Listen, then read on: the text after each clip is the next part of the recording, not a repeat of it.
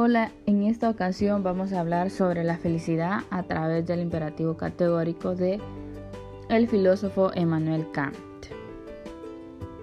El motivo de esto es que el deber de promover los fines de los demás logra reubicar la felicidad hedónica en el plano de la moralidad, algo que la noción intelectual de felicidad como componente del bien supremo no consigue hacer. Y en esto consiste el rol que el deber de la felicidad ajena cumple en el sistema ético kantiano. A veces no se trata de tener malas intenciones, si mi voluntad es buena, pero el entorno no nos ayuda y tampoco actúa a nuestro favor. Es por eso que a veces no encontramos los resultados queridos. Pero existen formas de sentirse bien por medio de lineamientos como decir la verdad, cumplir las, las leyes, dando un ejemplo. Sería, eh, si yo tengo una tarea pendiente y digo, la voy a hacer el viernes y resulta que el viernes me surge un compromiso en mi trabajo, una obligación, que tengo una capacitación de 12 horas en mi trabajo, por ejemplo. Entonces tengo voluntad, pero mi entorno no me está permitiendo hacer mi tarea. No porque no quiero, sino porque no se me dio la oportunidad, no tengo el tiempo. Entonces, esto me construye lo que es un obstáculo. Pero no por eso yo soy una mala persona y no por eso yo no tengo una voluntad.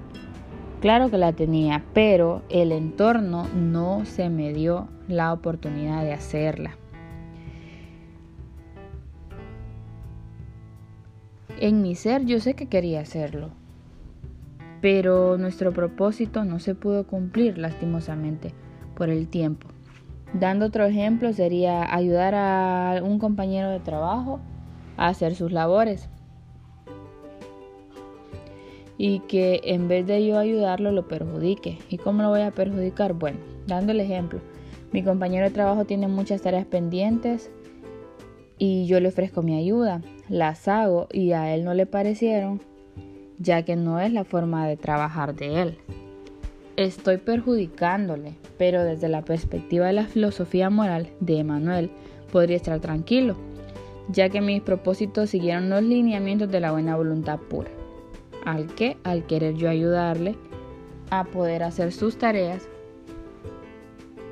entonces esto quiere decir que mis acciones morales son buenas y las hago con un propósito independientemente de los resultados que yo haya obtenido. La ley moral es un imperativo categórico, es decir, un mandato de la razón para actuar en conformidad con algo que es bueno de por sí. No se trata de hacer algo para conseguir otra cosa, sino de obrar determinadamente de una buena manera, porque es buena en sí misma. La razón entonces nos indicaría qué hacer y qué no hacer. Y bueno, surge que a veces, como les mencionaba, en nuestro entorno se nos presentan algunas oportunidades de las cuales no eh, nos permite, ¿verdad?, poder obtener los buenos resultados.